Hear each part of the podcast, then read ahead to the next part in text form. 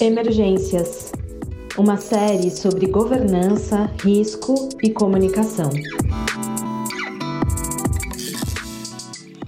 Olá, eu sou a Fabiola Junqueira e este é o quarto episódio de uma série que fala sobre governança, riscos e comunicação. Assuntos pesquisados pelo Grupo CIRIS, criado em 2020 com o objetivo de pesquisar e propor reflexões sobre o desenvolvimento destas áreas no Brasil. Olá, eu sou Flora Vilas e ao longo dos episódios você vai ouvir pesquisadores e pesquisadoras do grupo CIRIS, que fazem parte dos programas de mestrado e doutorado do Laboratório de Estudos Avançados em Jornalismo, o LabJOR, e do Instituto de Geociências, ambos da Unicamp, e do Programa de Saúde Global e Sustentabilidade da Faculdade de Saúde Pública da Universidade de São Paulo, além de outros cientistas e especialistas convidados.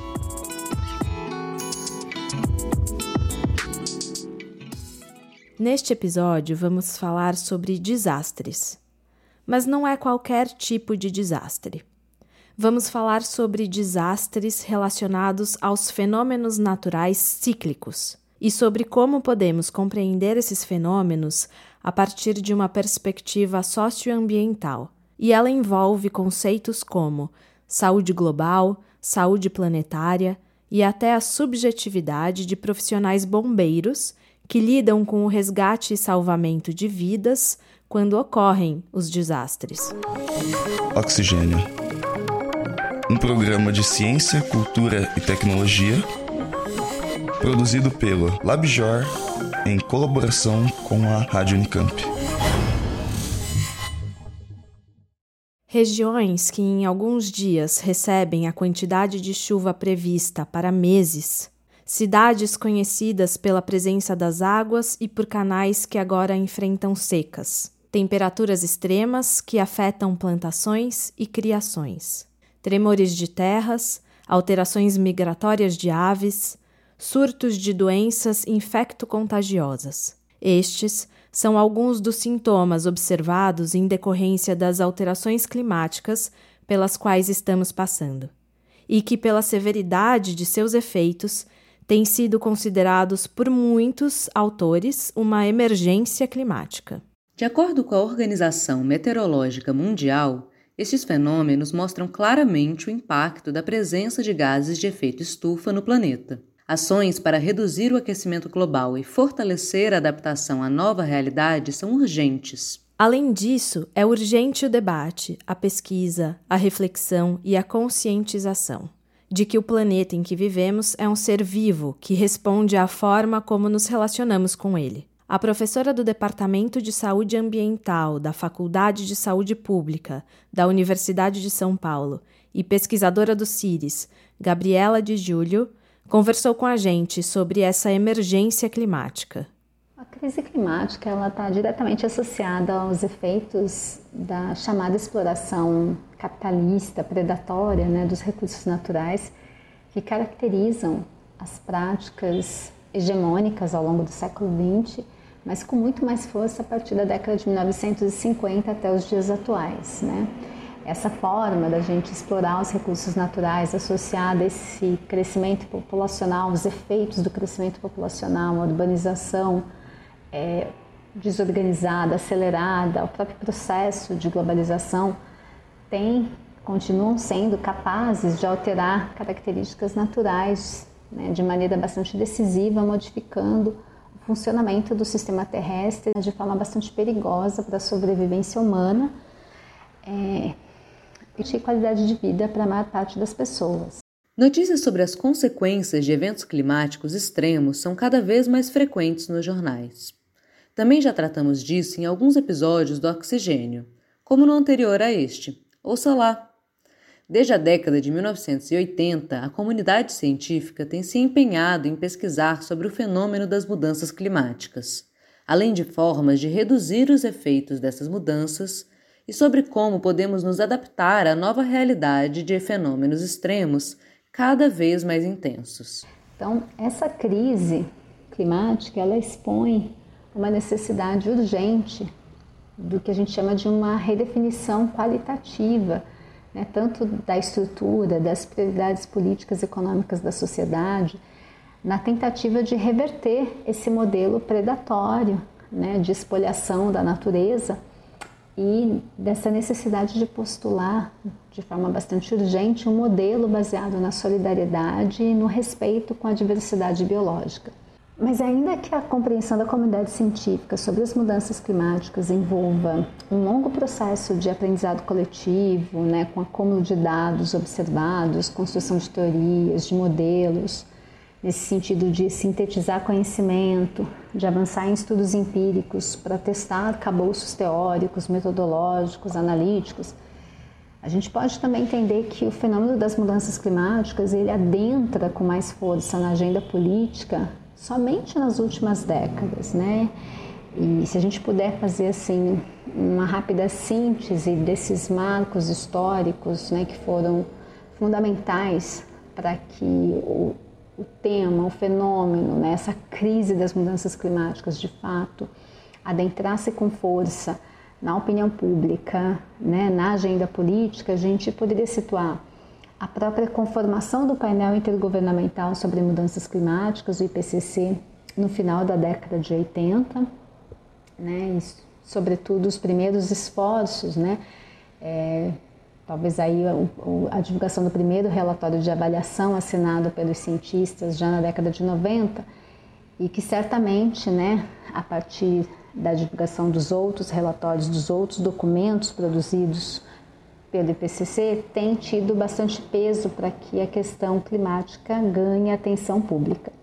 O painel intergovernamental sobre mudanças climáticas da ONU, o IPCC, existe desde 1988 e o primeiro relatório foi divulgado em 1990. De lá para cá, muitos cientistas renomados participaram de estudos e pesquisas sobre o fenômeno das mudanças climáticas. No primeiro semestre de 2022, foi divulgado o sexto relatório com um compilado das principais pesquisas produzidas até então. O episódio número 153 e 161 do Oxigênio tratam desse tema. Vale a pena conferir. Os desafios que estamos enfrentando em decorrência dessas mudanças vão além de fenômenos naturais geológicos. Os períodos de crise geralmente expõem temas sensíveis, muitas vezes negligenciados por políticas públicas. A Gabriela contou um pouco sobre como a perspectiva da saúde global e planetária abarca de forma crítica questões sociais que ultrapassam fronteiras geográficas e afetam o nosso cotidiano. A gente pode pensar que a saúde global ela inclui conhecimentos, práticas, pesquisas sobre as questões e problemas ditos extraterritoriais, porque ultrapassam as fronteiras geográficas nacionais, mas são problemas que têm enormes impactos nas nossas vidas cotidianas. Então, nesse sentido, a saúde global ela tenta analisar os determinantes sociais e ambientais desses problemas, as respostas políticas, as soluções que necessitam de intervenções e acordos entre diferentes partes, em diferentes níveis. Já a saúde planetária, ela assume que os problemas de saúde, a definição de políticas públicas para enfrentá-los, não podem, não devem estar dissociados daquilo que a gente chama como emergência ecológica. É, nesse sentido, ela faz um chamamento importante por uma consciência mais ampla, mais profunda do, de como esses problemas estão interconectados e como eles afetam a saúde global por diversas dimensões. A saúde planetária ela coloca no, no, meu entendimento, desafios e demandas que são tão urgentes e tão abrangentes quanto os da saúde global. Em comum, eu diria que ambas abordagens, ambos conceitos de saúde planetária e saúde global precisam lidar diretamente com desafios críticos que se colocam nesse século XXI. Né? A gente pode pensar desde a distribuição desigual de doenças ao redor do mundo, os impactos das mudanças ambientais globais na saúde humana, a questão da mitigação e de adaptação às mudanças climáticas, a necessidade urgente de revisão dos padrões de consumo, de desperdício, mas também de outras questões que são muito críticas ah, nesse tempo social que a gente vive, como o crescimento da xenofobia, do racismo, da misoginia, da transfobia, as tensões econômicas, políticas, sociais em relação às políticas, às instituições, aos sistemas. Então, a gente tem feito todo um esforço de situar as causas dessas crises como problemas estruturais, ou seja, que precisam ser contextualizados, que precisam ser vinculados à interferência humana no ecossistema planetário a gente tem feito um esforço de situar as complexas interações também entre ciência, sociedade e política, no sentido de aprofundar a reflexão sobre as interações entre conhecimento científico, outros tipos de conhecimento, normas políticas, marcos regulatórios, ações coletivas, perspectivas individuais, inclusive sempre buscando lançar à luz a necessidade de uma reflexão provocativa para pensar o que pode ser na prática um compromisso real com a sustentabilidade. Pensando nessa perspectiva mais ampla de compreender as mudanças pelas quais estamos atravessando, perguntamos para Gabriela como podemos entender os desastres, já que este é um dos temas de investigação dos CIRES. Como podemos lidar com esses eventos que antes eram vistos como acidentes como momentos imprevisíveis da natureza? Quando se trata de desastre, a ênfase recai quase sempre a uma abordagem mais geográfica que vai dar peso, né, bastante peso aos mecanismos físicos, a distribuição temporal e espacial, a dinâmica de eclosão dos eventos físicos e que vai adotar então modelos de mensuração quantitativa sobre probabilidades de ocorrência desses eventos perigosos, das suas causas, na perspectiva das ciências sociais e humanas, e aqui é onde a gente situa né, os nossos estudos sobre percepção, comunicação e governança de risco e governança de ciência e tecnologia, os desastres eles são compreendidos como resultados das formas como ecossistemas e grupos sociais se relacionam entre si né, como um tipo específico de um problema social, na verdade, que vai revelar modos de conflito, é, questões relacionadas à coesão social, que afloram em contextos de crise. Os desastres seriam então momentos que tornariam visíveis conexões ah, bastante relevantes é, que marcam também o nosso entendimento sobre essas crises, né? sobretudo conexões entre justiças sociais, né? injustiças já precedentes e aqueles grupos que estão mais expostos aos perigos. Então, nesse sentido, chamaria atenção para as potencialidades dos estudos que se debruçam sobre percepção, comunicação, governança de risco, de ciência e tecnologia, sobretudo porque esses estudos eles buscam compreender é, as causas de um desastre como problemas estruturais e, portanto, essas causas elas precisam ser contextualizadas. Esses estudos buscam lançar luz ao processo de vulnerabilização social que historicamente obstrui recursos daqueles que estão numa situação mais persistente de fragilização. Os nossos estudos buscam explicitar os processos sociais que existem, as negligências presentes, as invisibilidades, apatia, inação, incompetência, ao mesmo tempo buscam dar visibilidade aos fatores socioculturais que são importantes para a gente compreender as resistências, as controvérsias, as negociações, identificar, analisar como esses fatores também moldam as percepções dos indivíduos e dos grupos sociais em relação àquele fato, àquele acontecimento ao risco, né? investigar, inclusive, como os indivíduos respondem a essas situações, a esses riscos, que fatores interferem nas suas respostas, como eles respondem às próprias dimensões sociais nas situações de vida real né, como eles se sentem afetados por esses riscos, como eles imaginam enfrentá-los. Acho que são pontos bastante relevantes nos nossos estudos. Nos últimos 150 anos, a Terra vem experimentando um aquecimento. E nos últimos 50 anos, nos últimos 30 anos, esse aquecimento está muito acelerado, muito acelerado mesmo. E com isso, algumas questões sobre os desastres, elas começaram a acender, né, luzes amarelas, depois luzes vermelhas, depois não sei qual é a luz depois da luz vermelha, né, sobre isso, porque os desastres, né, são relacionados com processos, alguns processos são naturais, mas eles só viram desastre quando eles estão acompanhados por seres humanos ou por coisas que seres humanos deixam na paisagem, né? Então, uma, uma, atividade vulcânica, ela em si, ela é um fenômeno natural, como outro qualquer. Agora, se você tem uma, uma atividade humana, se tem gente morando perto do vulcão, se você tem uma estrada que passa por ali, se você tem uma plantação que passa por ali, a isso, na medida que afeta os seres humanos, isso passa a ser um desastre, né?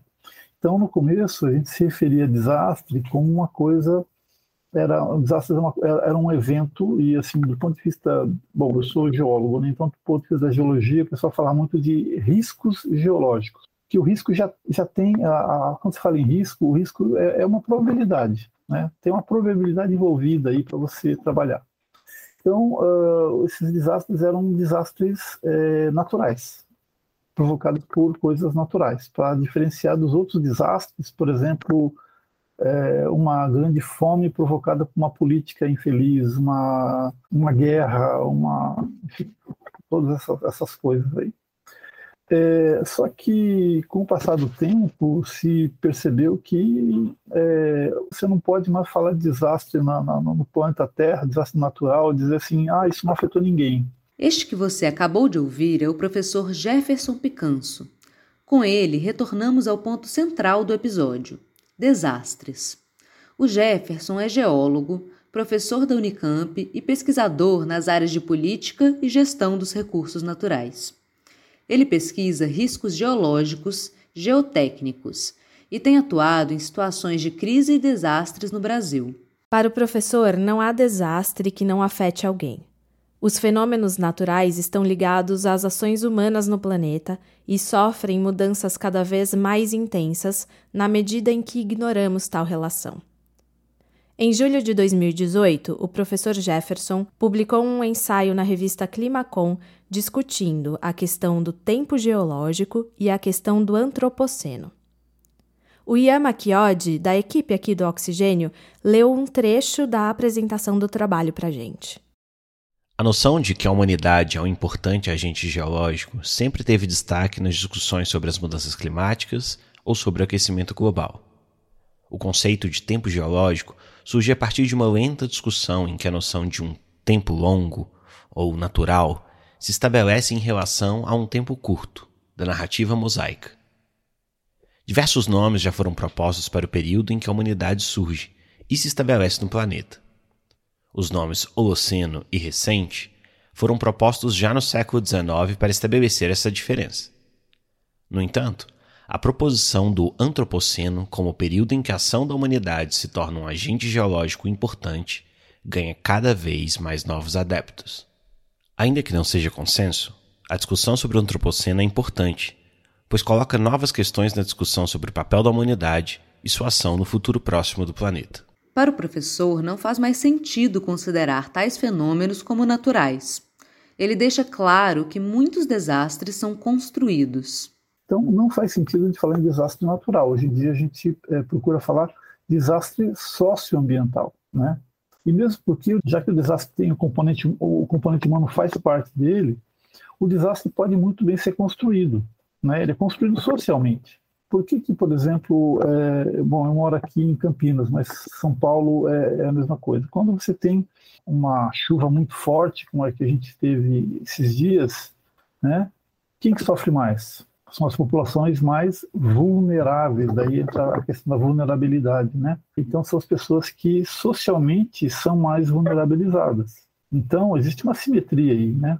Na nossa conversa, o professor relembrou eventos como as chuvas na região de Blumenau, em Santa Catarina, que deixaram pessoas desabrigadas por mais de cinco anos. As chuvas na região de Petrópolis, no Rio de Janeiro, no sul da Bahia e no Guarujá, região litorânea de São Paulo, onde houve deslizamentos de terra, destruição de casas e intenso trabalho da Defesa Civil para a recuperação dos desaparecidos, além do rompimento da barragem em Brumadinho, que deixou um rastro de rejeitos no solo, além de intenso sofrimento social. Se você for para Minas Gerais hoje, para Brumadinho, por exemplo, que eu tenho ido com, com, até com uma certa frequência, é, as pessoas estão sofrendo muito ainda. O desastre continua. Para o professor, a questão dos desastres é multidisciplinar. Temos que passar a olhar esses eventos como um processo socioambiental, Além disso, muitos desastres podem ser prevenidos.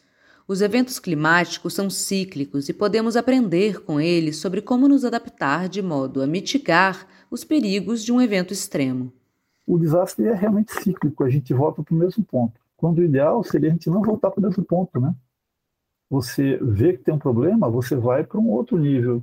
Daí, se você tem um desastre, você vai estar aqui nesse nível e não no outro. Então, você é, consegue você não volta mais para a mesma situação precária que você estava. Na verdade, ela em si já era um desastre. Né? Uma sociedade desigual como a nossa, ela em si é um desastre. É urgente refletir pela perspectiva global e propor ações efetivas para ajustar nosso modo de produzir e consumir. A população aumentou consideravelmente nos últimos anos, e este é um dos fatores que contribuíram para a aceleração das mudanças que estamos vivendo. Para o professor, o que está em jogo é a sobrevivência da humanidade, pois o planeta tem a capacidade de se adaptar sem os seres humanos. A gente precisa pensar seriamente na nossa, na nossa capacidade de produzir coisas, como a quantidade que a gente está produzindo, a velocidade que a gente está produzindo e como que a gente está produzindo. Né? Porque, embora a gente tenha tido aí, por exemplo, a Revolução Verde, que propiciou que a gente tivesse uma produção grande de, de alimentos e que a gente conseguisse, eh, essa produção de alimentos pode alimentar a população é, mundial, né? Ela foi feita com base em produtos químicos que afetam muito o meio ambiente, afetam muito a gente também. Então, esse, esse é um, um beco sem saída. A gente vai ter que achar, arrumar saídas para isso. Existem essas saídas, essas saídas estão sendo dadas no mundo tropical, aqui no Brasil, né? São, coisas, são propostas assim que eu acho muito promissoras, mas a gente tem que pensar nisso globalmente, né? Porque não existe uma saída única num, num momento em que o planeta inteiro está indo por uma situação complicada, né? A conversa com o professor Jefferson foi impactante. Relembrar momentos de desastres acontecidos recentemente em nosso país não foi fácil. Mas talvez pelo fato de, além de ser jornalista, Passei em meu percurso profissional pela formação em psicologia e pelo mestrado na mesma área, pesquisando luto.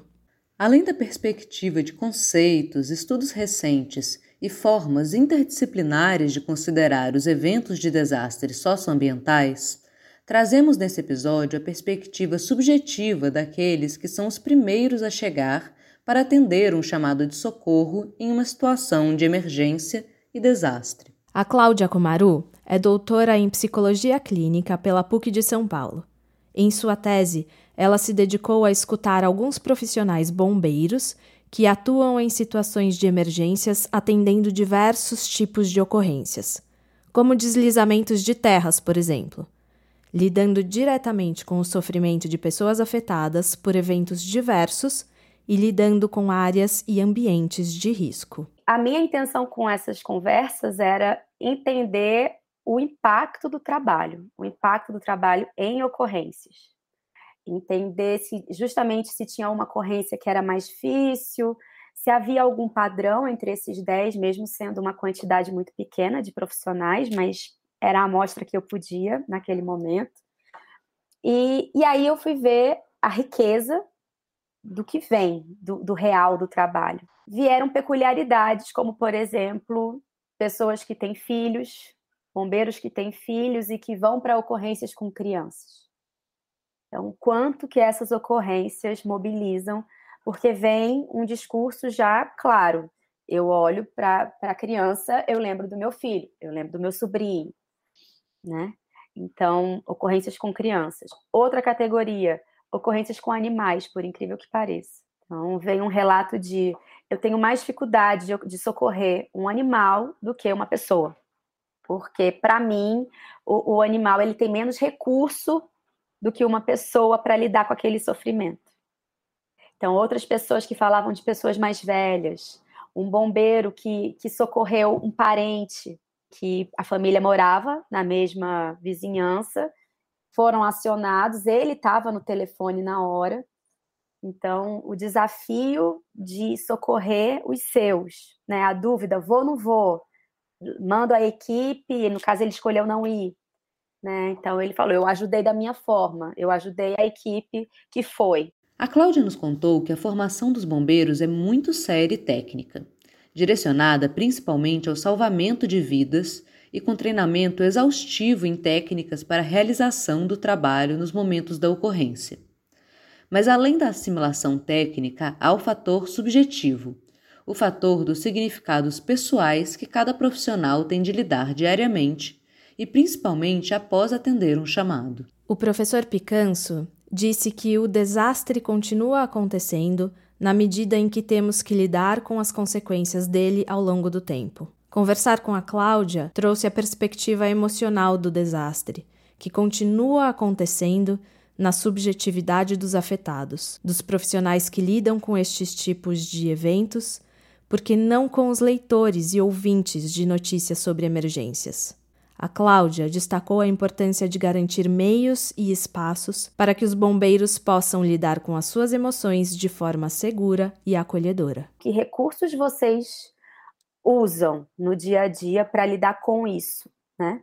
E aí o que veio, por exemplo, foi é, se a gente está na, na equipe que vai para a ocorrência e a gente percebe que um ficou muito mobilizado, a gente coloca ele na área fria, na área mais de suporte da ocorrência. Então, separando equipamento, vendo viatura, contendo o lugar, controlando a população.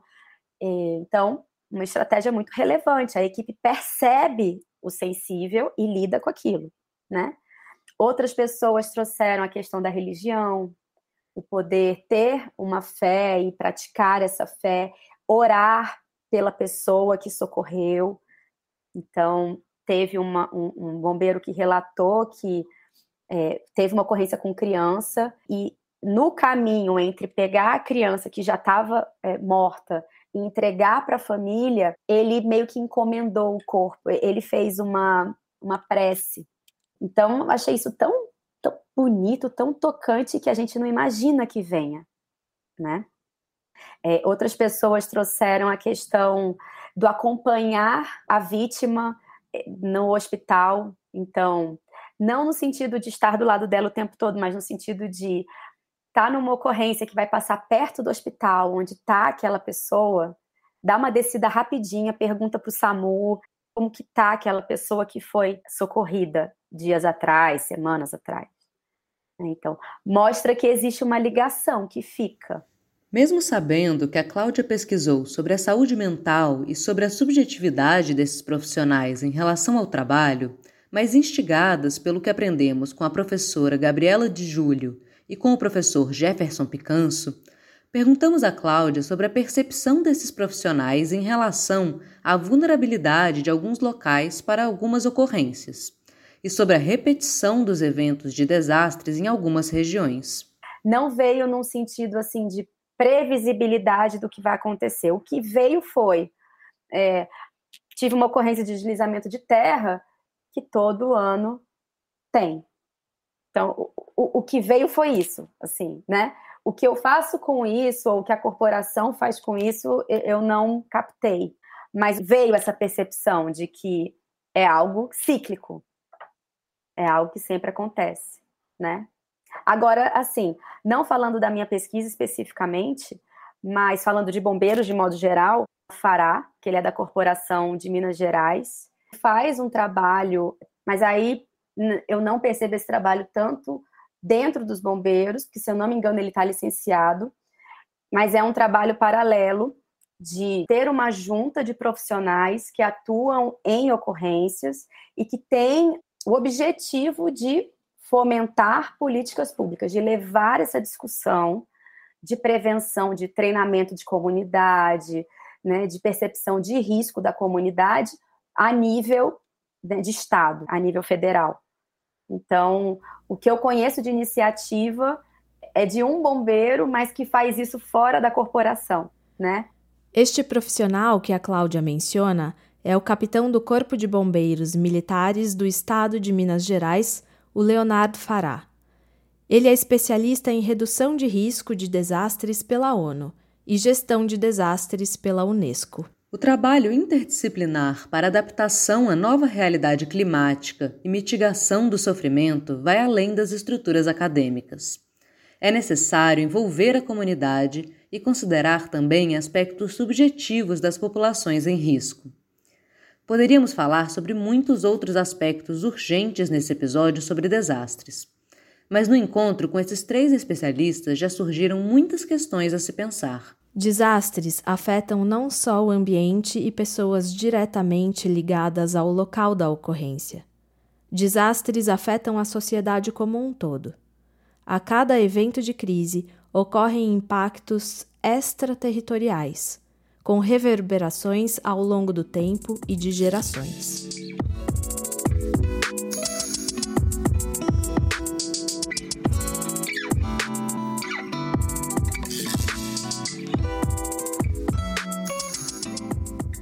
Pensar a ciência em toda a sua complexidade e multidisciplinaridade deve ser um compromisso de todos, e principalmente daqueles que se dedicam a ela. Além disso, é um compromisso de todos também criar meios para que a ciência seja aplicada em benefício de todos, humanos e não humanos. A ciência é um bem comum. Este foi o quarto episódio de uma série que fala sobre governança, riscos e comunicação, assuntos pesquisados pelo Grupo CIRIS, criado em 2020 com o objetivo de pesquisar e propor reflexões sobre o desenvolvimento dessas áreas no Brasil. A divulgação científica dos trabalhos deste grupo é apoiada pela FAPESP, através do programa José Reis de Incentivo ao Jornalismo Científico, o Mídia Ciência. Esse episódio foi apresentado por mim, Flora Vilas, e pela Fabiola Junqueira, também responsável pela pesquisa e elaboração do roteiro. O Daniel Faria e a Elisa Valderano fizeram a edição deste episódio e a trilha sonora é do Felipe dos Reis Campos. Você também pode nos acompanhar nas redes sociais. Estamos no Instagram, no Facebook e no Twitter. Basta procurar por Oxigênio Podcast. Para acessar o roteiro desse episódio e as referências mencionadas aqui, basta acessar o nosso site. Se você se interessa pelo tema das mudanças climáticas, recomendamos que ouça os episódios 153 e 161. Deixe seus comentários em nossas redes sociais e obrigada por ouvir. Até o próximo episódio.